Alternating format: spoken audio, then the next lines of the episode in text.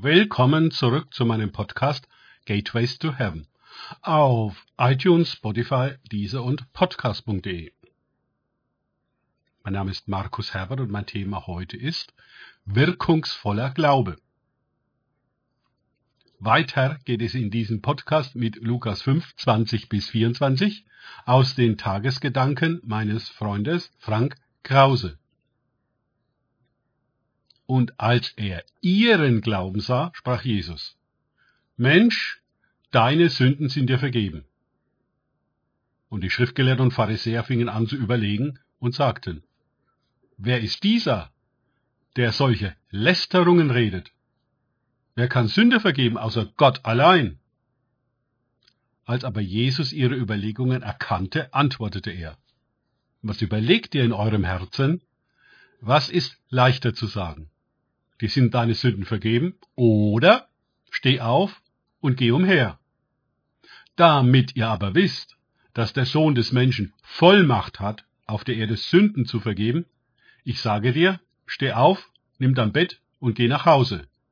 Lukas 5, 20 bis 24. Was für eine revolutionäre Bibelstelle. Jesus vergibt einfach Sünden. Und das nicht als Gottes Sohn, sondern als Sohn des Menschen. Was hat zu dieser Vergebung geführt? Jesus sah den Glauben der Gruppe, die den Kranken durch die Decke herabgelassen hatte. Das reichte? Der Mann hatte ja gar keine Sünden bekannt, hatte keine Buße getan, keine Beichte abgelegt, kein Glaubensbekenntnis gesprochen, nichts von alledem. Die Schriftgelehrten sind in Aufruhr. Was soll das hier werden? Wie kann Jesus nur so etwas tun? Bis heute ist das Sündenmanagement die erste Aufgabe und Betonung der Kirche. Alles dreht sich darum und die Schuld ist sehr gewichtig. Da wir immer weiter sündigen, wie uns gesagt wird, bleiben wir abhängig von der Institution, die die Buß und Vergebung, Beichte und Absolution regelt. Nur speziell eingesetzte bzw. ordinierte Instanzen haben das Recht, unter bestimmten Bedingungen Vergebung zuzusprechen. Dieser Gelähmte hier jedoch erfüllt nun keine dieser Bedingungen. So auch Jesus nicht. Die Brisanz dieser Situation ist uns wahrscheinlich gar nicht klar. Sie erschüttert ganze theologische Weltbilder. Noch schlimmer wird es dann, indem Jesus auch seine Jünger ermuntert, Sünden zu vergeben. Johannes 20, 23. Auweia! Jo, können dann denn jetzt auf einmal alle Sünden vergeben? Da wird die Hoheit über die Sünde und damit der wichtigste Pfeiler der institutionellen Macht der Religion abgebrochen, vernichtet. Man fühlt sich in dieser Situation doch erinnert am Psalm 103, Vers 3. Der da vergibt alle deine Sünde, der da heilt alle deine Krankheiten.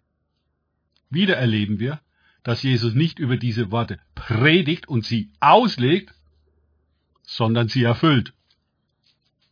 Er spricht die Worte so, als seien sie nicht nur eine Information, sondern eine Kraft. Er sieht den Glauben, also das Vertrauen der Truppe, die so weit geht, das Dach abzudecken. Das ist mal wirklich kein passiver Glaube. Sie setzen alles dran, bis zu Jesus vorzudringen, in seine unmittelbare Nähe zu kommen, vor sein Angesicht. Wie viel setzen wir daran? Und Jesus tut, wozu er gesandt ist. Er spricht die alten Worte, die alle Schriftgelehrte und Pharisäer auswendig kennen, ohne dass sie sich je erfüllt haben, mit Kraft, und sie geschehen. Ungeheuerlicherweise fragt er auch noch, was leichter sei zu sagen, deine Sünden sind dir vergeben. Oder steh auf, nimm dein Bett und geh nach Hause. Jesus stellt hier die Machtverhältnisse völlig auf den Kopf. Sowohl die Sünde als auch die Lähmung werden komplett entmachtet. Als Nebeneffekt wird dabei die völlige Ohnmacht der Schriftgelehrten und Pharisäer offenbar, die über keinerlei reale Vollmacht verfügen, so wie ihre ganze Religion und Synagoge auch nicht. Aber Jesus hat sie und er wendet sie einfach an, ohne Experten zu fragen, ob er das denn darf. Der Kranke ist jedenfalls sicherlich sehr froh darüber. Er schaut auf Jesus und tut genau und sofort das, was er sagt. Steht auf, nimmt sein Bett und geht. Wow.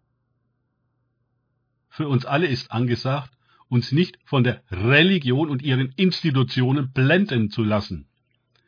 Auch wenn sie sich gewaltige Macht anmaßen, besitzen sie doch keine.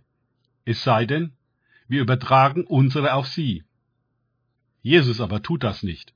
Ihm ist alle Macht gegeben im Himmel und auf Erde. Und er teilt sie mit eben denen, die glauben.